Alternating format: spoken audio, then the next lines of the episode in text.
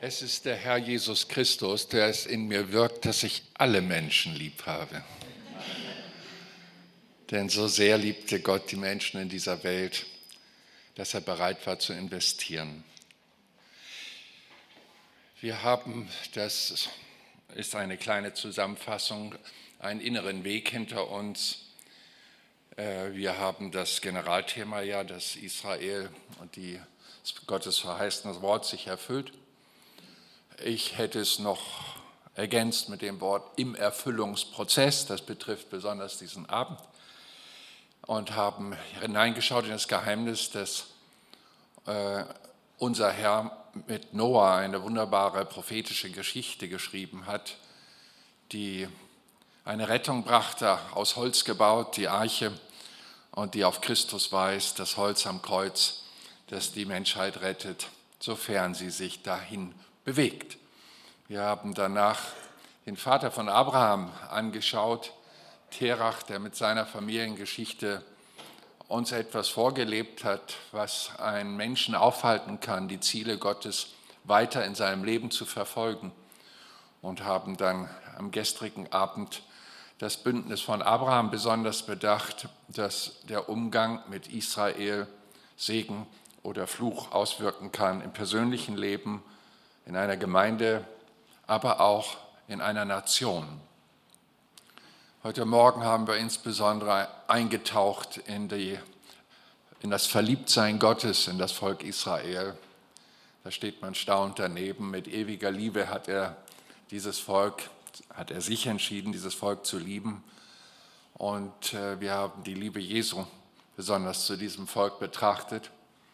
Und wenn es denn so ist, wie die Bibel sagt, dass Jesus Christus in den Christen Gestalt gewinnt, dann muss das ja auch bei Christen rauskommen, die Liebe zu Israel. Das wäre nach männlicher Logik der Schluss daraus. Und äh, ich möchte euch ein bisschen einstimmen in die Planung Gottes mit Israel, was die letzte Zeit betrifft. Wir danken Jesus, dass er gekommen ist und wir warten, dass er wiederkommt. Und die gläubigen Juden, sie warten auch, dass der äh, Messias kommt. Sie warten auf ihre Erlösung. Äh, mir scheint manchmal noch dringender als wir, weil wir oft als Christen noch so erdverhaftet sind und noch gerne dies und das auf dieser Erde erleben wollen.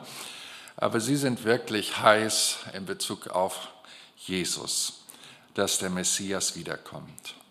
Und ich weiß von dem Oberrabbiner Fleischmann aus Jerusalem, dass er mir sagte, also wenn er wiederkommt, werde ich ihn als erstes fragen, ob er schon mal gekommen ist. ich fand das so, so brückenbauend, diesen Kommentar.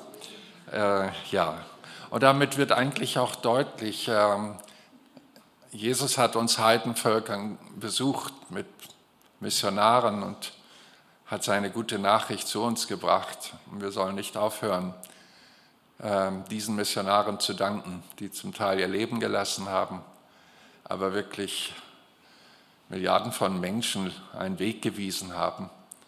Und wir wollen nicht aufhören, dankbar zu sein für all das, was die Geheimnisse Gottes betrifft, die Gott Israel gegeben hat, dass sie uns das verraten haben und wir das Buch der Bibel immer noch haben dürfen. Wow, ich möchte euch einstimmen, dass wir auf einem wunderbaren und besonderen Weg sind, nämlich mit Israel zusammen in die Endzeit rein. Aber vorweg lasst mich dieses in Erinnerung rufen. Aus 2. Chroniker 20, 20 sagt der Geist des Herrn durch den Propheten, glaubt seinen Propheten, dann wird es euch gelingen. Werde nicht auf den Hintergrund dieses Textes eingehen, nur dies, Israel hatte Schwierigkeiten, und stand eigentlich davor, hingeschlachtet zu werden von drei großen Kriegsparteien. Und äh, dann kommt der Geist Gottes und sagt, so, lasst mich mal machen, ihr müsst nur meinem Wort vertrauen. Und das sollten wir auch in all den Aussagen, die wir heute Abend betrachten. Denn in Bezug auf die Zukunftsdeutung gibt es keinen zuverlässigeren als der Gott der Bibel. Denn wir haben äh, von ihm mal so eine Herausforderung lesen können, in Jesaja 44, 7. Äh, da räumt er mal so richtig auf und sagt so den Sterndeutern, den Astrologen und ähm, es gibt ja auch diese Horoskope, ich sage mal, das ist die Andacht der Heiden, die damit deutlich machen, dass sie gerne die Zukunft wissen möchten. Und äh, er sagt da, wer ist mir gleich? Er soll sich melden. Er tue es mir kund und beweise es mir. Wer kann von Anfang an die Zukunft verkündigen? Fragezeichen. Sie sollen uns sagen, was alles noch kommt. Großes Schweigen. Sie sollen doch auftreten und dich retten, die Himmelszeichen deuten die Sternbeschauer, die an jedem Neumond wissen lassen, was über dich kommen soll. Sacharja 10,2, die Wahrsager schauen Lüge. Sie verkünden nichtige Träume, spenden leeren Trost. Ja, unser Herr hat in Bezug auf Prophetie sich eigentlich tatkräftig bewiesen. Wir können, wir haben dieses Vorrecht zurückschauen und so viele erfüllte Prophezeiungen betrachten, was wiederum logisch gedacht den Glauben ja immens steigern müsste in dem Herzen eines Christen. Das Kommen des Messias ist detailliert 384 Mal prophezeit worden und erfüllt. Was seine Menschwerdung betrifft, selbst Worte, die er am Kreuz spricht, sind im Psalm 2 und anderen Stellen vorher mitgeteilt worden. Dass er mal auf einem Esel reiten wird nach Jerusalem rein, auf dem noch niemand geritten, all diese Dinge sind vorhergesagt. Die Zerstreuung, aber auch die Sammlung Israels ist 261 Mal prophezeit. Die Zerstreuung liegt hinter uns, jetzt sind wir im Sammlungsprozess. Und so sicher wie Gott es sagt, wird er sein Wort auch erfüllen. Die Hälfte der Juden ist schon dort in dem Land der Väter und die Prozesse der Heimführung laufen stark durch Christen, die sich entschieden haben, an der Seite Israels zu stehen, denn sie sind sehr verstreut.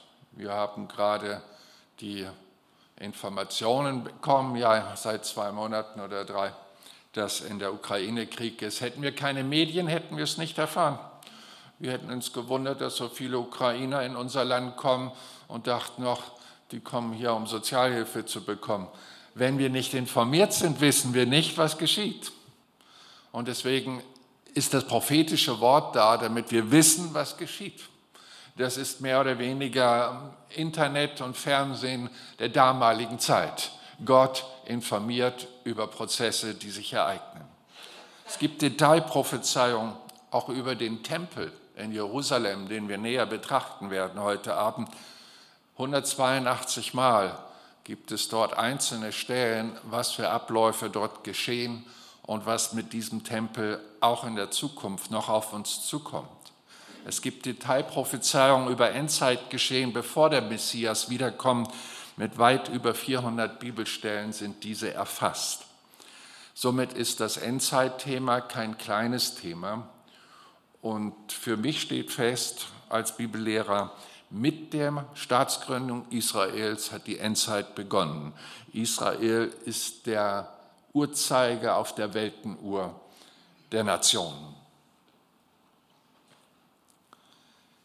Dass Israel zerstreut wurde, das war nicht nur Fluch, sondern es wurden Segnungen zerstreut. Die Völkergeschichte ist voll von den Profiteuren derer, die Juden in ihr Land aufgenommen haben und haben von ihrer Intelligenz und ihren Fähigkeiten, die Gott diesem Volk gegeben hat, sehr viel Profit geschlagen.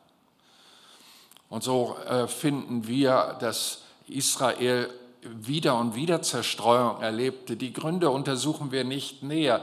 Sie haben sie selbst verschuldet, aber weil eben Gott treu ist, auch wenn wir untreu sind, so ist es übrigens bis heute, ist er auch an der Seite Israels treu geblieben und hat dieses Volk zum Segen gesetzt, selbst auf seinen Irrwegen. Wenn wir an das assyrische Exil 722 vor Christus denken, Da wurde das Land Israel immer wieder durch diese ablösenden Großmächte wie Babylonien, Persien, Griechenland und später ja auch die Römer eben erobert und Menschen verschleppt aus dem Volk Israel. Gefangenschaften und Flucht zerstreuten Israel nicht erst 72 nach Christus, sondern auch zuvor. Und diese erzwungene Zerstreuung wurde ja von vielen Juden dann auch akzeptiert. Man schlägt ja Wurzeln, bekommt Freunde, auch unter den Persern und den Babyloniern. Wir wissen es von vielen, vielen äh, Berichten auch aus der Heiligen Schrift, wo auch die Juden sich entschieden haben, in den zerstreuten Ländern zu bleiben. Auch nach Ende des babylonischen Exils, das war 538 vor Christus, kehrte nur ein Überrest nach Jerusalem zurück. Die meisten Juden entschieden sich in der Diaspora, also in der Fremde, im Perserreich zu bleiben. Und es ist nachgewiesen, dass die Juden in den Jahrzehnten nach der Zerstörung des ersten Tempels auch nach Europa kamen.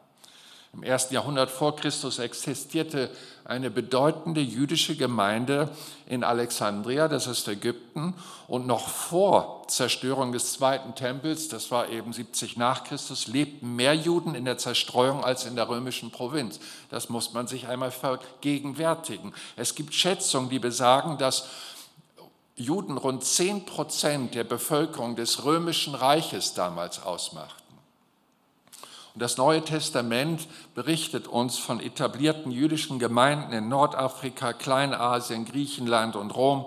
Und Paulus Absicht, nach Spanien zu reisen, wir wissen, er ist immer in die Länder gereicht und hat die Synagogen dort zuerst besucht, denn er hat von Jesus übernommen, den Juden zuerst das Reich Gottes zu verkünden, zeigt uns, dass auch damals zur Lebzeit von Paulus das jüdische Volk auch in Europa zu finden so sind sie zwar zerstreut, aber in der Zerstreuung kam die Segnung.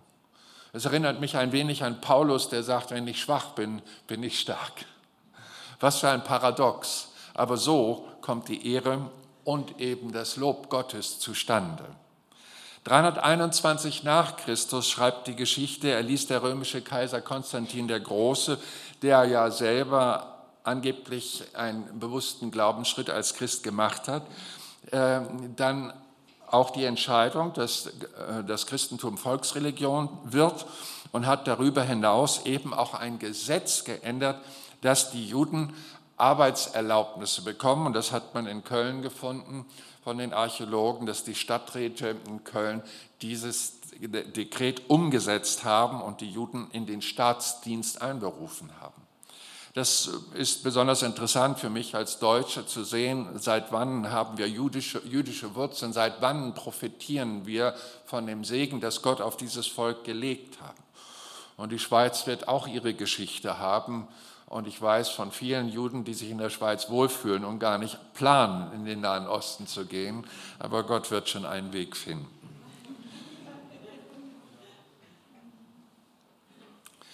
In 5. Mose 30,3 sehen wir denn die andere Entscheidung Gottes und er wird dich wieder sammeln aus allen Völkern.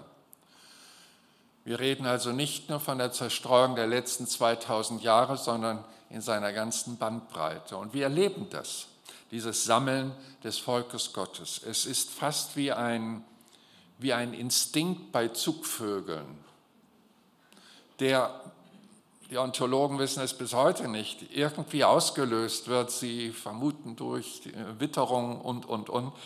Aber ich denke da eher an den Schöpfer und seinen Genbeeinflussungsmöglichkeiten. Und am Ende der Tage wirst du zum Herrn, dein Gott, umkehren und auf seine Stimme hören. 5. Mose 4,30. Da kommt schon das Wort Ende und da merken wir, dass Gott schon früh seinen Plan mitgeteilt hat und wir sollen diesen Plan Gottes, das durch die, der durch die Propheten mitgeteilt worden ist, glauben. Seinen Propheten glaubt, dann werdet ihr sicher sein in dem, was ihr tut oder unterlasst. Und wenn also Gott geplant hat, sein Volk zurückzubringen, sollte uns das Zurückbringen der Juden am Herzen liegen und wir sollten uns erkundigen bei denen, die aktiv dort beteiligt sind. Es gibt etliche christliche Werke international, die dort Mitarbeiter haben, die diese oft verarmten Juden, wenn ich jetzt nur an die 300.000 Juden in Ukraine denke, die gerne kommen würden, die keine Mittel haben. Und dann wird das organisiert. Ich weiß von unserer christlichen Botschaft in Jerusalem, äh, die einen Mitarbeiterstab von 80 Leuten haben, die natürlich auch beste politische Kontakte haben und ihnen helfen, dass sie einen Pass kriegen, dass sie Wohnung kriegen, dass sie Arbeit kriegen und der Sprachunterricht und vieles, vieles mehr. Da ist richtig Arbeit, wenn es um Integration geht. Und wie schön, wenn wir, das Volk Israel, weil wir in den Plänen Gottes involviert sein wollen, wir an ihrer Seite stehen. Wir tun es doch auch mit der Weltmission. Jesus hat entschieden, dass das Evangelium in die ganze Welt äh, verkündet wird und deswegen haben wir Missionsgesellschaften. Deswegen haben wir Leute, die bereit sind, ihr Leben dafür sogar voll zu investieren und auf die Selbstverwirklichung durch Image, Karriere, Reichtum verzichten um einfach im Plan Gottes ein Teil zu sein. Er wird nicht aufgeben, heißt es, und dich nicht vernichten. Er wird den Bund deiner Väter nicht vergessen, denn er ihnen geschworen hat. Gott ist zwar alt aus irdischer Denkweise, aber er ist fit. Er hat keinen Verschleiß. Und äh, mit seinem zunehmenden Alter gibt es keine Vergesslichkeit. Gott ist immer auf der Höhe seiner Kraft und seiner Existenz. Ich habe euch hier eine Grafik mitgebracht, da könnt ihr ein bisschen sehen, in welcher Zeit wir leben. Wir sehen den mittleren Streifen, der durchsetzt ist zunehmend auch mit diesen gelben Streifen von den Christen in den Nationen. Wir sehen dort unten einen grünen, eine grüne Entwicklung mit der Sammlung Israels nach knapp 2000 Jahren Zerstreuung. Und wir sehen diesen roten Pfeil, das ist die Entrückung, von der die Bibel spricht. Ihr seht, da sind ganz viele Bibelstellen, das ist also nicht aus den Fingern gesogen, sondern aus der Bibel grafisch dargestellt. Und dann wird Jesus wiederkommen, nicht auf diese Erde, er wird kommen und er wird die, die an ihn glauben, in, den, in der Luft entgegennehmen und sie dorthin begleiten, woher er kommt. Das ist noch nicht die Wiederkunft des Messias für das jüdische Volk, beziehungsweise zum Endgericht, sondern das ist eben das, was auf die Christen zukommt. Und wir möchten natürlich so viele Juden, dass sie auch ihren Messias jetzt schon erkennen und mit dabei sind. Und danach wird es weitergehen.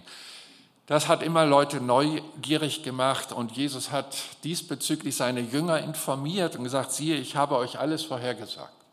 Er hat nicht zurückgehalten. Denkt daran, Matthäus Evangelium 24. Kapitel, 25. Kapitel, 26. Drei Riesenkapitel nur über Endzeitfakten. Das ist also kein kleines Thema und wir dürfen in dieser Zeit leben. Israel wird gesammelt.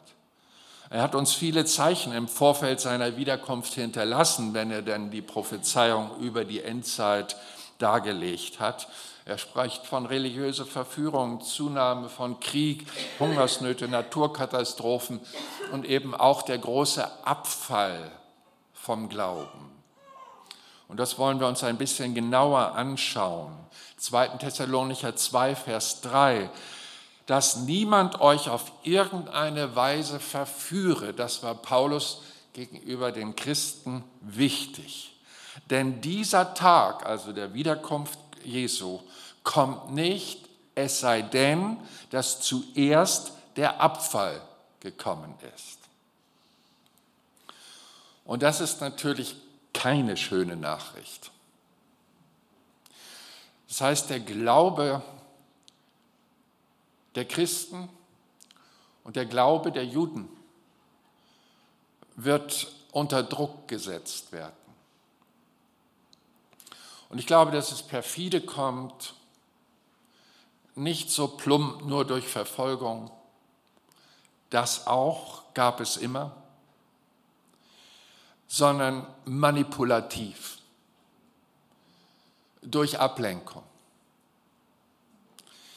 Ich hatte durch mein europäisches Amt nach der Wende des Ost-West-Verhältnisses, die Mauer in Berlin fiel der eiserne Vorhang zwischen Ost- und Westeuropa fiel, sehr viele politische Kontakte. Und ich erinnere mich an ein Gespräch mit einem Kulturminister aus Russland, der den Westen besuchte, weil jetzt die Grenzen geöffnet waren und dann Wandel durch Handel war ja das politische Motto, wirtschaftliche Beziehungen.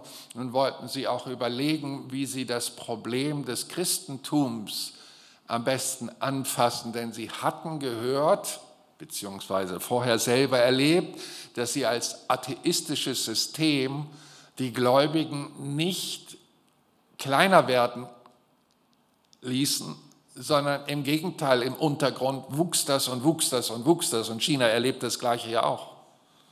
Ich kenne eine 22-jährige Christin, die hat so 15 handabgeschriebene Bibelseiten und leitet Hauskreise mit rund 22.000 Leuten im Untergrund. Wir haben keine Ahnung, was da abläuft. Und der Kultusminister, der in den Westen kam, sagte mir in einem kurzen Gespräch, ich möchte gerne herausfinden für unsere Regierung, wie sie es schaffen, als christliche Nation, dass ihre Kirchen leer werden.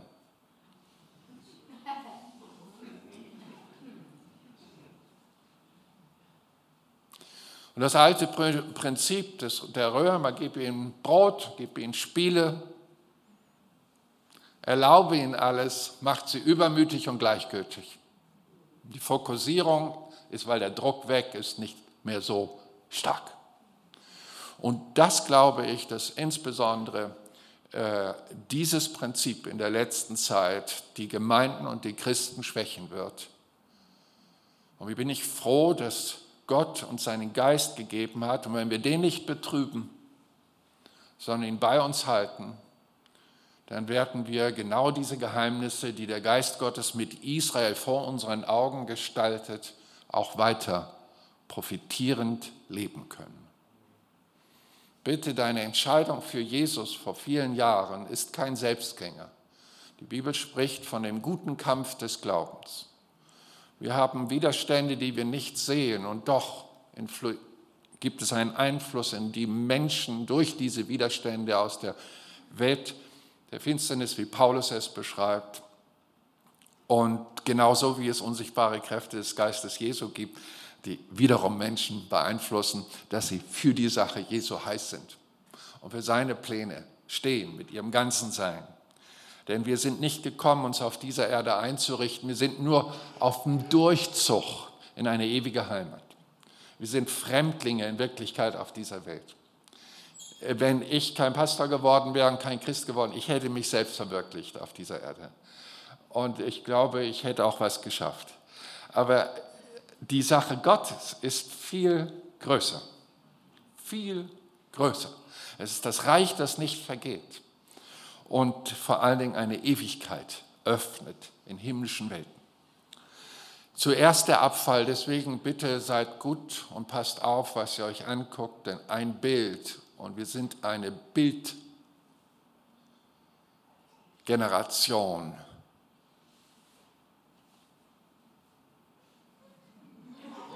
Ich glaube, wir werden trainiert für das Bild des Antichristen.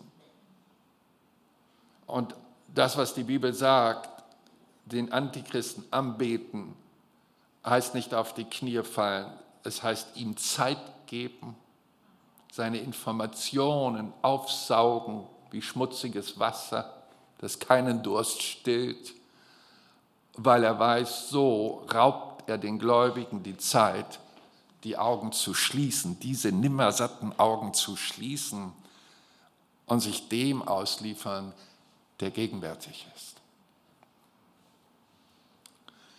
Der Abfall der Gläubigen, also Apostasia heißt es im Altgriechen, ist Treuebruch zu Gott. Das heißt nicht, dass man den Glauben an Gott aufgibt, nur die Treue zu ihm lässt nach.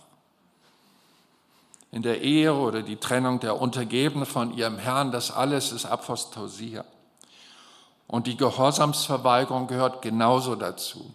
Wenn also Gottes Wort uns sagt, was wir als Christen tun sollen, und wir verweigern uns, dann sind wir in diesem Prozess des Abfalls. Israel hat das mit allen Folgen uns vor Augen vorgelebt. Es gibt kein Buch, das der Bibel gleich ist, wo alle Segnungen und alle Wunder Gottes an seinem Volk, aber auch alle Schandtaten des Volkes aufgelistet sind. Wir würden bei Facebook sofort reklamieren und bei Google sagen, da steht etwas über mich und das ist schlecht und das darf nicht sein. Das ist Diskriminierung. Aber Gott zeigt, dass wir diskriminiert werden, wenn wir falsche Wege gehen. Und zwar aufgrund unserer eigenen Entscheidung.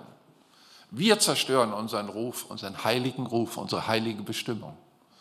Und Gott möchte Israel seine heilige Bestimmung zurückgeben und er will es auch mit den Christen durchkriegen.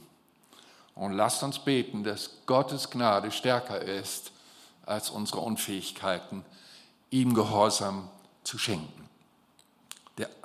Das sind also diese zwei Dinge. Und jetzt komme ich zum zweiten. Zunächst einmal der Prozess des Abfalls.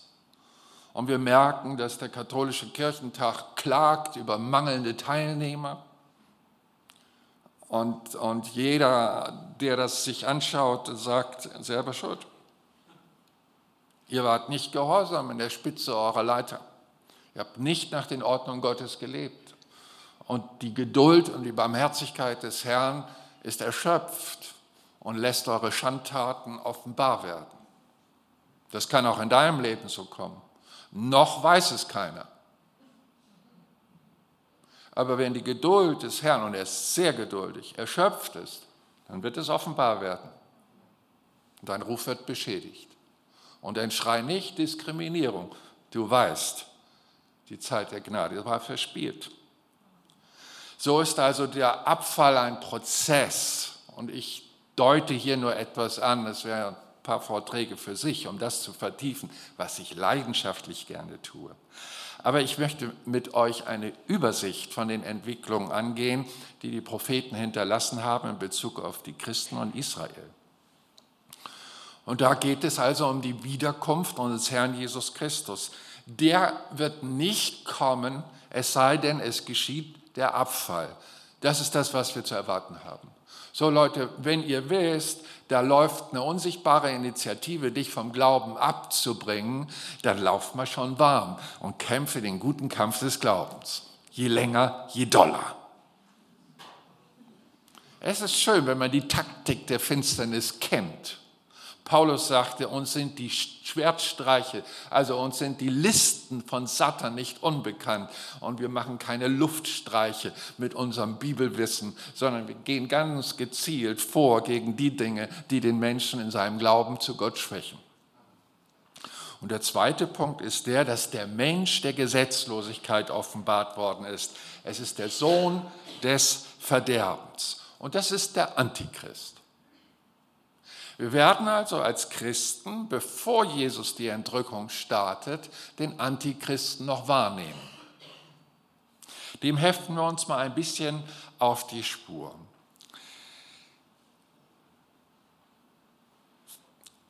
Ich möchte mit euch über Europa nachdenken, weil wir Europäer sind.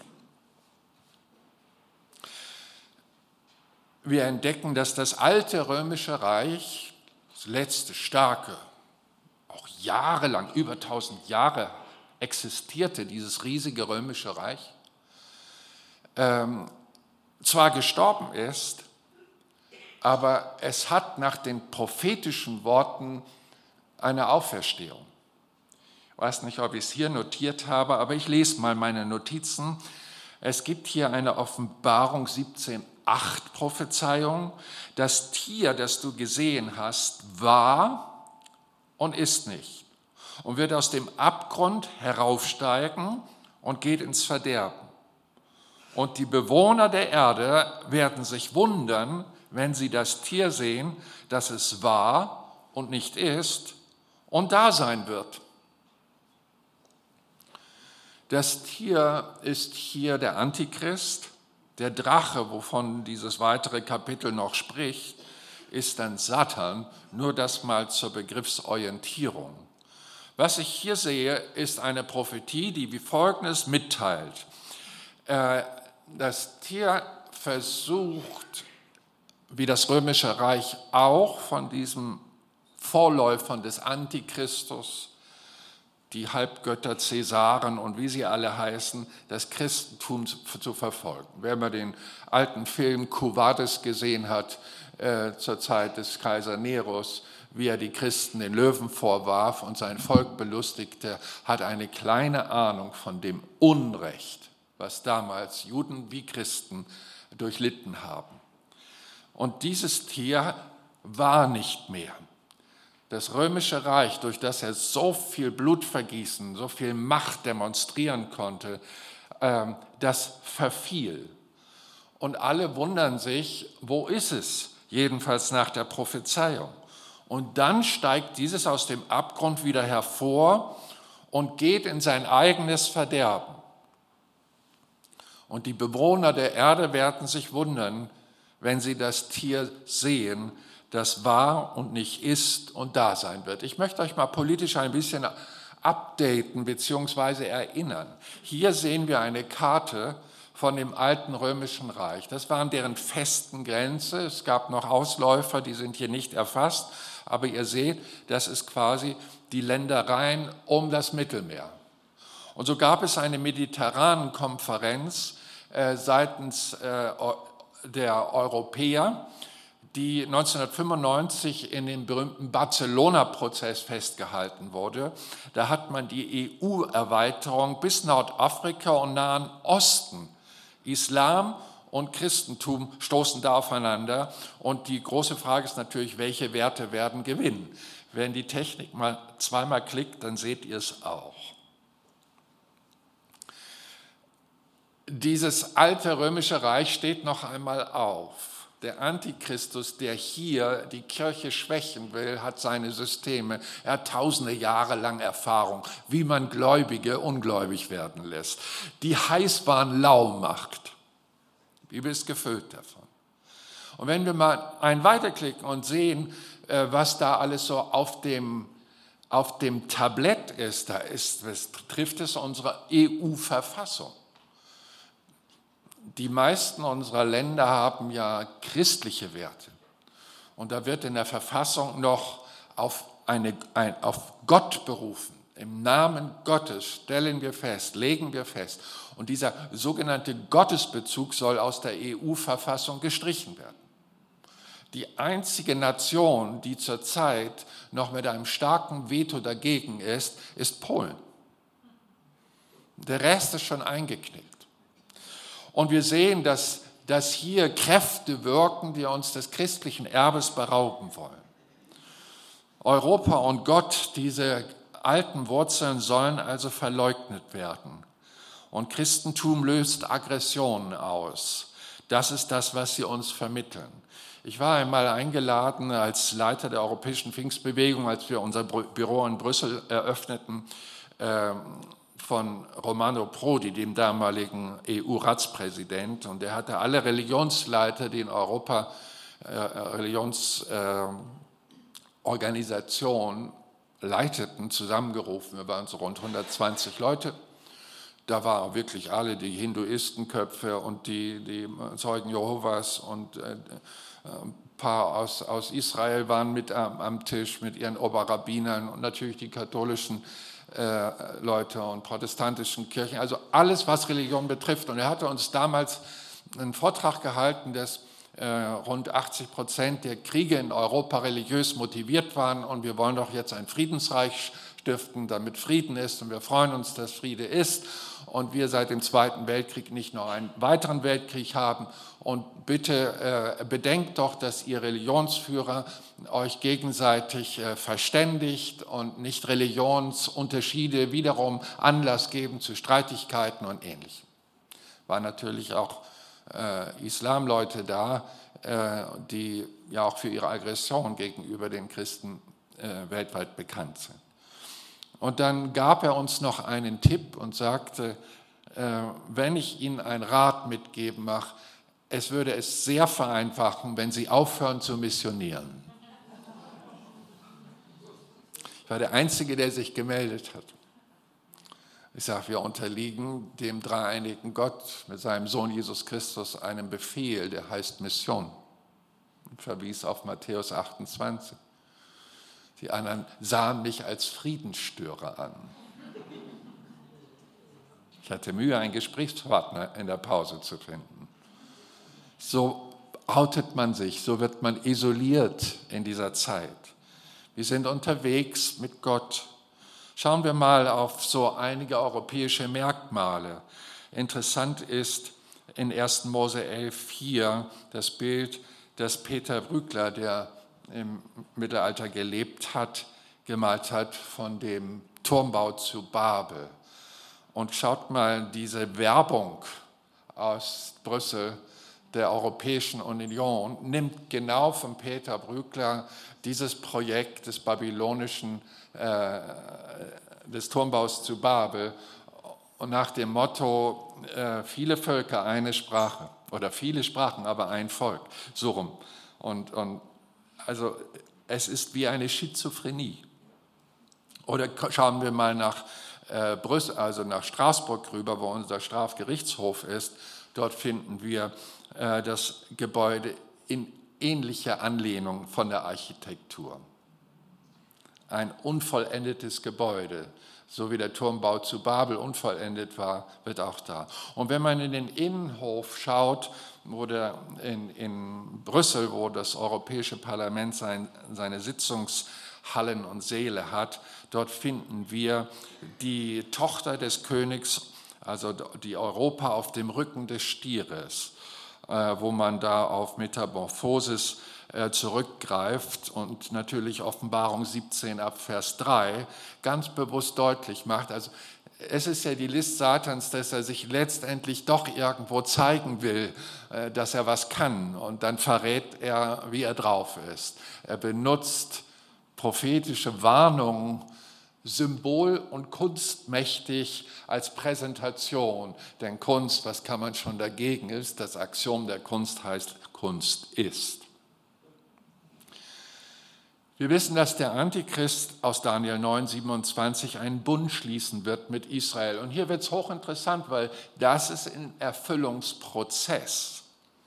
Und stark machen wird er einen Bund für die vielen, eine Woche lang und zur Hälfte der Woche wird er Schlachtopfer und Speisopfer aufhören lassen. Und auf dem Flügel von Gräueln kommt ein Verwüster, bis fest beschlossene Vernichtung über den Verwüster ausgegossen wird. Er achtet weder den Gott seiner Väter noch irgendeine sonstige herkömmliche religiöse Autorität, heißt es im 11. Kapitel, Vers 37. Dagegen lässt er den wahren Gott und kämpft gegen dessen Volk. Wir, wenn wir diese Prophezeiung von Daniel ein bisschen tiefer bedenken würden, würden wir zu folgendem Ergebnis kommen. Es ist eine Prophezeiung auf den Antichrist in der letzten Zeit. Die Wochenzahl will ich nicht auslegen, bei Gott sind tausend Jahre ein Tag und ein Tag tausend Jahre. Ich lasse sie einfach mal stehen. Aber was tut er? Er unterbricht den Gott verordneten Dienst im Tempel vor dem heiligen, dreieinigen Gott. Er lässt die Schlachtopfer und Speisopfer aufhören. Und dann kommt er und motiviert Mitmenschen hier auf dieser Erde, sie zu einem Gräuel sich entwickeln und als Verwüster aufstehen, um letztendlich das Volk Israel anzugreifen und eine beschlossene Vernichtung von Gott her über den Verwüster wird dann ausgegossen. Also der Antichrist wird verlieren, das ist die gute Botschaft für uns. Aber er hat seine mächtigste Zeit, und wir werden das sehen, noch vor uns, vor sich. Und was ihn auszeichnet, ist dieses, deswegen habe ich es unterstrichen. Er achtet weder den Gott seiner Väter noch irgendeine sonstige herkömmliche religiöse Autorität. Dahinter steckt Folgendes. Die Bibel verrät uns, beziehungsweise Gott verrät seinen Gläubigen, die seine Prophetien lesen, die die Bibel lesen, lässt er vorher wissen, worauf wir achten müssen. Der Antichrist wird also mit Israel einen Bund schließen. Und die Bibel verrät uns, er wird den Bund nicht lange halten. Er wird von Israel angenommen als jemand, der zu würdigen ist. Ich weiß nicht, ob ich die anderen Stellen auch schon parat habe. Ja, ich gehe einfach mal hier weiter. Er entweiht dann den Tempel, schafft den Opferdienst ab, gewinnt in kriegerischen Auseinandersetzungen neue Länder dazu und seine Herrschaft währt insgesamt, ich lasse es wieder ungedeutet, dreieinhalb Jahre. Und die Merkmale des Antichristen nach der Offenbarung ist, er erhält von dem Drachen, der Satan ist, seine Macht, er wird angebetet, also er schafft es, die Menschen auf sich aufmerksam zu machen, ihre Konzentration und Zuwendung zu bekommen. Und er fängt an, Gott zu lästern. Und er vernichtet zunehmend die Heiligen, die sich zu Gott halten. Ich weiß nicht, ob die Stelle jetzt kommt, ich habe es nicht so präsent, aber Israel lässt ja diesen Antichristus sogar in den Tempel rein, dass er sich dort hinsetzt und sich anbeten lässt. Jetzt überlegt einmal, würden Juden einen Menschen aus irgendeinem Land, der kein Jude ist, als Messias annehmen? Nie und nimmer. Und das verrät uns diese Stelle, dass der Antichristus ein Jude sein muss. Denn er achtet weder den Gott seiner Väter, noch irgendeine sonstige herkömmliche religiöse Autorität, weil er sich darstellt als die Präsenz Gottes auf dieser Erde. Die Merkmale des Antichristen sind auch bargeldlose Zeit. Er möchte Kontrolle haben über alle Menschen. Ich selber warne seit Jahren davor, indem ich einfach sage, wir, wir werden in diesem System nach dem prophetischen Wort verlieren aber ich ermutige, bewegt Bargeld, solange ihr es könnt. Ich, ich weiß, dass das ein Thema äh, strittigen Ausmaßes ist. Ähm, wir kennen das ja vor der Supermarktkasse. Ähm, da kommt einer mit der Kreditkarte oder mit seiner Bankkarte und so war das vor zehn Jahren. Und, und ja, wie, warum muss ich das da reinmachen? Und dann tippt er da und dann downloadet das da sekundenlang bis dahin und so. Und die Leute dahinter kommen dann mit Bargeld, manchmal schon abgezählt, legen es hin und sind viel schneller. Aber jetzt erlebe ich anderes. Kontaktlos zahlen, Corona systematisch gefördert, ähm, schiebt einen dahin, dass ich an der Supermarktkasse mitkriege, wie ein Opa, der sein Portemonnaie öffnet und äh, die Scheine hinlegt und dann noch nachguckt und der jüngere 18-Jährige sagt, Opa, mach mal hinne und dann mach mal schneller, ne? dass die Bargeldleute gar nicht mehr so schnell sind. Und dann kommt er, alles wird zusammengerechnet, er hält kurz ran und zack, ist er weg. Sie haben uns überholt. Die Argumentation ist also schon wieder überholt, dass es mit dem Bargeld alles schneller geht. Wir werden von der jüngeren Generation ausgelacht, in ein paar Jahren, wenn wir noch Bargeld benutzen. Aber Leute, ich meine die Bankkrise 2007, 2008 in der USA, wo 183 Banken bankrott gegangen ist, die Hälfte unserer 30.000 Pastoren in der USA ihre Rente verloren haben zeigt doch an, dass man völlig ausgeliefert ist, diesem Bankensystem. Wenn die Mist bauen, ist unser Geld weg. Es ist nur digital. Du kannst nichts mehr unter das Kopfkissen tun. Du hast keinen festen Bestand. Und das ist die Entmachtung des Volkes. Das ist eine Gemeinschaftsverschuldung. So, aber wie auch immer, der Antichrist wird es schaffen, uns letztendlich zu zwingen, ihm zu gehorchen. Wenn nicht, fallen wir durch dieses System. Wir kennen es unter dem Stichwort Sanktion. Es funktioniert schon. Es wird schon trainiert.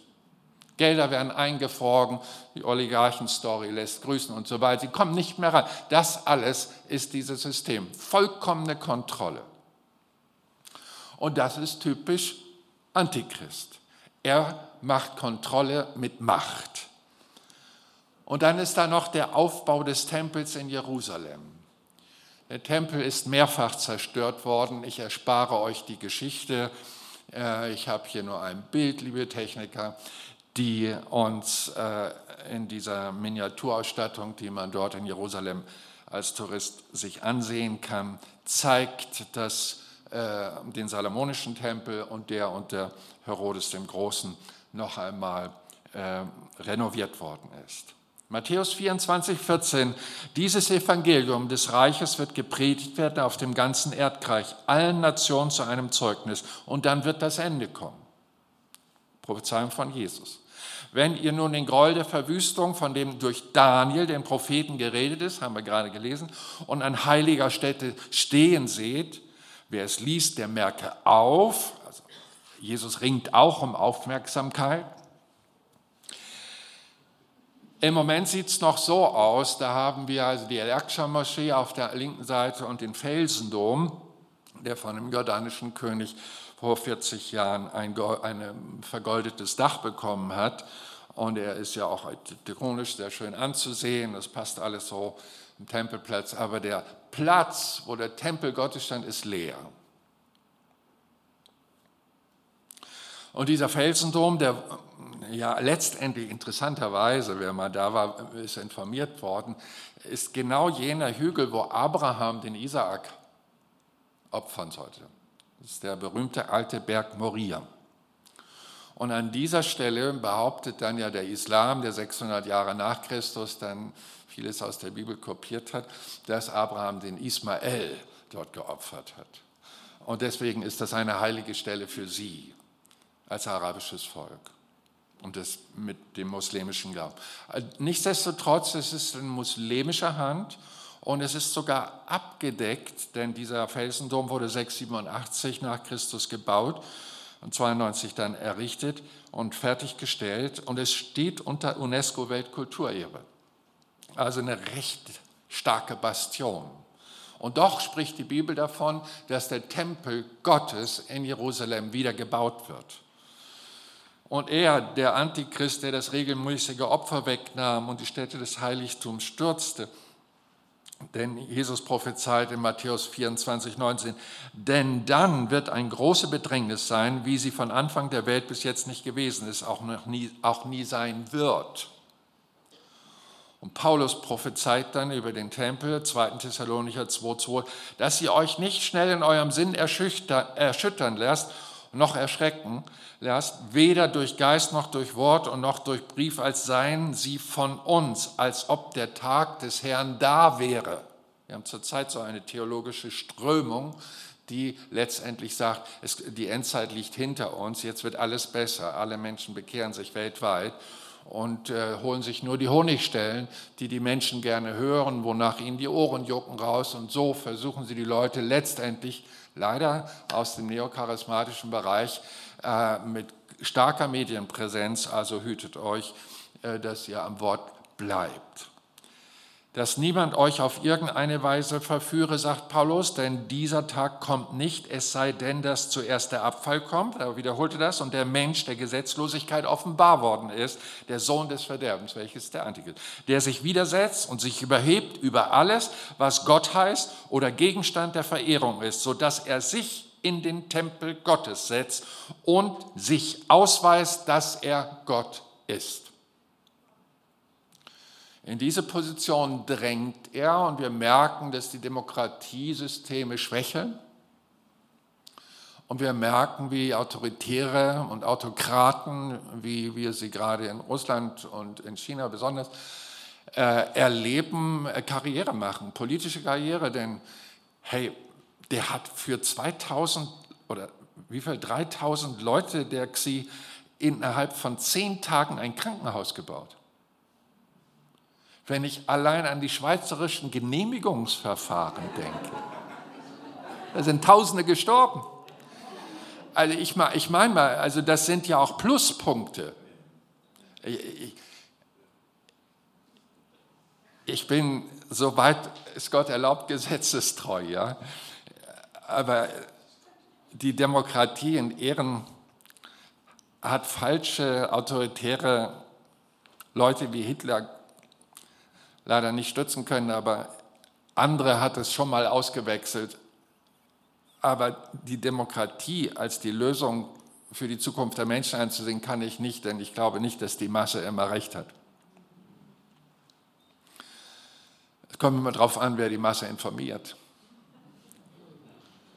Ich, ich, bin, ich bin ein Reichsgottesmensch seit meiner Wiedergeburt und ich glaube an Theokratie. Es ist schon gut, wenn ein Boss da ist, aber am besten nimmt man einen, der wahrhaftig ist, unfehlbar ist, nicht sündigt und die Menschen liebt. Und das ist mit unserem Gott gewährleistet. Und der kümmert sich um uns Menschen und der kümmert sich um Israel. So habt ihr ein bisschen Gefühl, die Zerstörung des Tempels wird hier noch einmal angesetzt. Und jetzt wisst ihr, was zurückhält, damit er zu seiner Zeit offenbar wird. Denn schon ist das Geheimnis der Gesetzlosigkeit wirksam. Nur offenbart es sich nicht, also unterschwellig, bis der, welcher jetzt zurückhält, aus dem Weg ist. Und dann wird der Gesetzlose offenbar werden, den der Herr Jesus beseitigen wird durch den Hauch seines Mundes und vernichten durch die Erscheinung seiner Ankunft. Hier haben wir es. Das ist nicht vor Christi Geburt prophezeit, sondern nach Christi Geburt und betrifft also die Wiederkunft des Herrn. Und der, der sich widersetzt und sich überhebt über alles, was Gott heißt und Gegenstände der Verehrung ist und sich da in den Tempel setzt als Gott ausweist, ist der Antichrist, der tatsächlich von den Juden akzeptiert wird. Es steht uns nicht zu, Zeitpunkte zu nennen, aber Jesus gibt uns fairerweise Zeichen. Und viele haben sich erfüllt. Andere werden noch geschehen, wie die große Trübsalzeit. Und es gibt natürlich innerhalb der, der orthodoxen Juden, die also in ihrer Gläubigkeit besonders streng unterwegs sind, äh, neben dem Messias erwarten, auch ein, ein Brennen darauf, dass der Tempel wieder aufgebaut wird in Jerusalems, auf Jerusalems Tempelberg. Und diese Protestgruppen, die da manchmal hochgehen, das ist ja alles gepachtet von islamischen äh, Organisationen. Der Tempelberg ist zurzeit zwar im Besitz, aber bisher unkündbar verpachtet. Und deswegen äh, warten dann die gläubigen Juden, die Orthodoxen besonders, auf diesen Tempelberg endlich auch ein Stück Land zu kriegen, damit sie ihren Tempel bauen. Und ich weiß aus Jerusalem, das ist bereits ein Prototyp äh, in Vorbereitung gibt in der Negev-Wüste. Und das Bauamt hat die Pläne akzeptiert und genehmigt und es wird uns wahrscheinlich bald im Touristenprogramm dann auch vorgeführt werden. Was trainieren die da? Die trainieren quasi den Tempel dann so schnell wie möglich und perfekt wie möglich aufzubauen und machen schon mal eine, einen Vorbau, ein Modell vorweg. Die warten darauf. Ach, es gibt so viele Geschichten. Dieses Brennen innerhalb des jüdischen Volkes, wieder einen Tempel zu haben. Und der Antichrist, der auftauchen wird, den wir Christen noch wahrnehmen werden, bevor er denn seine böse Seite zeigt und der Herr uns zu sich holt, der wird, äh, das ist noch im Prozess der Erfüllung. Und Israel, das eben nicht Jesus als Messias anerkannt hat, wird dann später wenn es in die Gerichtsbarkeiten der Endzeit geht und die Schlacht von Hamagedin kommt, seinen Erlöser und Messias auf dem Ölberg endlich erleben, wo sie ihren Schutz bekommen und an einem Tag errettet werden. Das ist dann die größte Erweckung, die das israelische Volk haben wird. So sagt die Bibel. Für uns gilt also in dieser letzten Zeit, und damit schließe ich meinen Beitrag, äh, aus Offenbarung 12.1 diese Prophezeiung noch zu bedenken. Da sah der Prophet Johannes ein großes Zeichen, der, äh, das am Himmel erschien. Er sah eine Frau, bekleidet mit der Sonne, und der Mond war unter ihren Füßen, und auf ihrem Haupt ein Kranz von zwölf Sternen und sie ist schwanger und schreit in Geburtswehen und in Schmerzen soll gebären. Ich lege aus, der Prophet sieht eine Frau mit einem Kranz von zwölf Sternen. Die Katholiken sagen, das ist Maria. Ich sage, nein, das ist Israel. Israel hat zwölf Stämme. Und Israel ist die geliebte Braut unseres Messias Jesus. Und sie ist schwanger und schreit in Geburtswehen, in Schmerzen und soll gebären. Und es erschien ein anderes Zeichen im Himmel und siehe ein großer feuerroter Drache, der sieben Köpfe, zehn Hörner und auf seinem Kopf sieben Diademe hatte. Und dieser Drache stand vor der Frau, die im Begriff war zu gebären, um wenn sie geboren hätte, ihr Kind zu verschlingen. Und sie gebar einen Sohn, ein männliches Kind, der alle Nationen hüten soll mit eisernem Stab. Und ihr Kind wurde entrückt zu Gott und zu seinem Thron. Und die Frau floh in die Wüste, wo sie eine von Gott bereitete Stätte hatte. Die Bibel zeigt uns, dass Satan Israel hasst. Ich denke, wir hatten in der jüngsten Geschichte noch zur Zeit von Arafat diese böse Fratze, die Israel Unheil wünschte aus den Medien oft genug serviert bekommen. Und ich habe das nie menschlich gesehen, diese, diese ganze Feindschaft und diese Beschädigung, sondern als ein Kampf aus der unsichtbaren Welt, der am Menschen sichtbar wird. Die Bibel lehrt uns, die Menschheitsgeschichte aus der Gottesperspektive zu lesen und zu erkennen. Und dieser Drache, der nun vor der Frau war, man könnte sagen, war er vor der Maria? Nein, er war vor Israel. Was geschah denn, als der Geist des Antichristen Herodes in seinem Stolz berührte und er durch die Information der Weisen aus dem Morgenland mitkriegte, dass ein neuer König geboren ist, dass er in ihm den Hass führte alles Männliche bis zum zweiten Lebensjahr an Israel zu töten. Genau das ist Israel widerfahren und widerfahren. Dass äh, der Antichrist, der Geist des Antichristen, das Volk versuchte auszulöschen. Und irgendwann war es dramatischer in der jüngsten Vergangenheit als mit dem weltbekannten Holocaust. Millionen von Menschen von diesem Drachen verschlungen worden sind. Aber er schaffte es nicht, das Ziel, das Volk auszulöschen, zu erreichen, weil Gott seinen Schutz gab. Und er kümmerte sich um die Frau, die in die und hat ihr in der Wüste also einen Schutz gegeben. Wir lesen diese Geschichte weiter.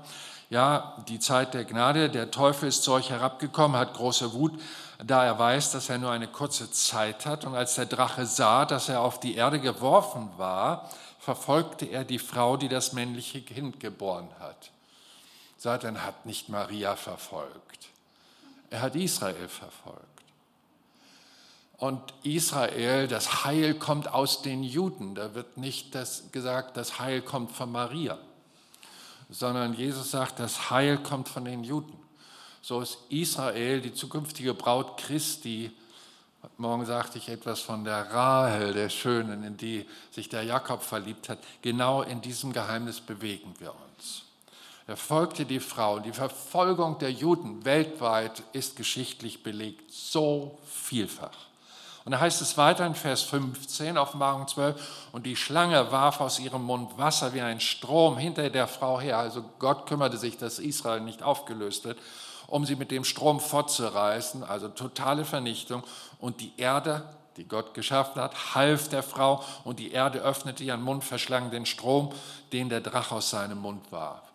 Eine große Absicht hat er nicht erreicht und der Drache wurde zornig über die Frau, er wurde zornig über Israel und ging hin, und jetzt betrifft es uns Krieg zu führen mit den übrigen ihrer Nachkommenschaft, welche die Gebote Gottes halten und das Zeugnis Jesu haben. Wir leben also in einem Erfüllungsprozess, das ist prophetisches Wort. In zurückliegenden Tagen haben wir viele erfüllte Prophezeiungen betrachtet. Jetzt möchte ich diese Serie gerne abschließen mit einem, wie soll ich sagen, einem, einem prophetischen Vorwissen dass ihr das in euren Herzen habt und ich denke besonders die auch im Livestream jetzt alles verfolgt haben, dass ihr das in euch tragt wie eine, ja, wie soll man sagen, wie eine Festung. Denn wenn wir unser Lebenshaus auf dem Wort Gottes bauen und der Sturm kommt, dann wird er unser Glaubenshaus nicht zerstören können So sind wir also vielleicht im Moment noch sehr verwöhnte Christen, muss ich leider feststellen. Wenn ich in armen Ländern predige, finde ich viel stabilere Christen vor. Aber wir hören also Christen auf hohem Niveau klagen über Kleinigkeiten. Und äh, das macht mich natürlich traurig und das muss der Gemeindepastor irgendwie hinkriegen, dass er seine Leute wieder entwöhnt. Uli, viel Spaß dabei. Das ist nicht, ist nicht einfach, aber wir, ich sag's mal salopp, wir brauchen keine Waschlappenchristen, die ihre Fahne nach dem Wind hängen. Wir brauchen stabile Christen, die wirklich begreifen, was Gott plant und tut. Und mal auch einen kleinen Lebensschmerz aushält. Gott darf unseren Glauben prüfen. Das hat er mit Hiob auch gemacht. Ja, bitteschön, da heulen wir doch nicht gleich, sondern suchen uns seinen Trost im Heiligen Geist und kämpfen weiter den guten Kampf des Glaubens. Wir wollen doch das Ende erreichen. Was nützt es uns stark begeisterte Christen in ihrer Bekehrung zu sehen, die dann zunehmend nachlassen? Und manchmal noch mit der Ausrede, ja, wir werden älter, die Jugend soll machen. Hey, der Geist ist ewig in dir. Gibt keine Ausrede. Wir können ein Feuer sein, solange unsere Lunge noch atmet, unser Herz schlägt ältere Generation, ich darf schon mal zu euch reden, ne? mit meinem, ich bin im 68. Lebensjahr, ich kann also sagen, kommt Leute, nicht aufhören. Es ist immer noch möglich, mit dem Geist Jesu aktiv unterwegs zu sein. Und für mich war es eine Sensation, als ich 2015, ich leite ja seit 2013 den internationalen Vorstand der Internationalen Christlichen Botschaft von Jerusalem ein Werk, das in über 90 Ländern im Franchise-Verfahren Botschaften hat. Und dort kommen immer tausende Leute zusammen, einmal im Jahr zum Laubhüttenfest, ganz akkord zu der Sacharja-Prophezeiung. Und äh, da hatten, äh, laden wir dann immer zum politischen Abend auch politische Prominenz ein. Und da 2015 saß ich mit meiner Frau in diesem, an diesem Abend hat der israelische Präsident Reuven Rivlin zugesagt. Also wir nennen den Bundespräsidenten. Er ist nicht im aktiven Amt, aber er ist die letzte Instanz, was Gesetzgebung betrifft. Und er stellt sich da vorne hin, und ich kann das also fast wörtlich wiedergeben, und besonders diese Passage. Er sagt, ich grüße euch Schwestern und Brüder. Ich meine, Bisher war es ja immer so, dass die Juden immer böse waren auf die sektiererischen Christen. Jetzt bemühen wir uns, die geschädigten Christen aufzubauen, die Leute zu lieben, die sie geschädigt haben. Und die, die sind schon wieder so weit, dass sie uns lieben. Denn dass sie uns mit Schwestern und Brüdern anreden, das hat natürlich Folgen und Prozesse. Und ich habe das hier und da erwähnt, bevor ich hier bei Reuven Revlin weitermache, dass äh, 2001 nach dem Twin Tower Unglück bei dem Laubhüttenfest, äh, wo ich da äh, über das Blut Jesu predigen sollte, politische Prominenz da war, orthodoxe Patriarchen da waren und so weiter und eben auch der frisch gewählte Premier oder wir würden Bundeskanzler sagen, Ariel Sharon da war. Und er er begann sein Grußwort damals, in Wahrheit erkenne ich, dass ich einen Unterschied machen muss zwischen Christen und Christen. Er hatte also eine Erleuchtung. Denn, sagte er, wie Sie wissen, ist durch das Twin Tower Unterglück äh, eine große Angst unter den Menschen gekommen. 90 Prozent unserer Hotelreservierungen wurden storniert. Und der Tourismus ist eine ganz starke Einnahmequelle, dass wir unser Volk nach vorne bringen mit all seinen Aufgaben. Und Sie, sagt er, drei Wochen nach dem Twin Town, Sie sind hier. Wir haben bisher begriffen, dass christliche Nationen uns diskriminiert haben, isoliert haben, Arbeitserlaubnisse nicht erteilt haben. Sie haben uns auch gefoltert, schikaniert, gefangen genommen, vertrieben und vergast. Christliche Nation. Und ich muss mich von diesem Denken lösen, denn es scheint unter den Christen Christen zu geben, die sind wirklich Freunde Israels. Sie sind hier. Sie scheuen die Gefahr nicht, sie haben nicht ihrer Angst gefolgt, sondern sie kommen an unsere Seite. Und er war es, der damals das äh, Evangelisationsverbot aushebelte, sodass die Missionierung in Israel stärker wurde und wir ja über 200 Gemeinden seitdem da aufbauen konnten. Jetzt sind wir hier bei dem Reuven Rivlin und der sagt, wir haben, er hätte sehr wohl mitbekommen, dass die meistverfolgteste Religionsgruppe die Christen weltweit sind. Und dann sagt er so trocken, väterlich, markant, Sie wissen vielleicht, dass wir Israelis sehr wohl wissen, was Verfolgung, Drangsalierung, Folter und Tötung bedeutet. Denn Israel hat eine lange Leidensgeschichte hinter sich. Deswegen, liebe Schwestern und Brüder, werden wir in der, NATO, in der UNO, der Vereinten Nationen, wo wir einen Sitz haben, unsere Stimme erheben und die Regenten anprangern, in deren Ländern ihre Christen unterdrückt und getötet und gefoltert werden. Ich saß da, ich sag, Sigi, hast du das gehört? Das ist doch, das ist doch sensationell. Und dieser Offenbarungstext macht uns doch deutlich, Satan versucht, den großen Abfall zu inszenieren, der Christ hat seine Systeme, uns zu beeinflussen, zu manipulieren und so weiter. Aber er versucht, sich auch in Position zu bringen.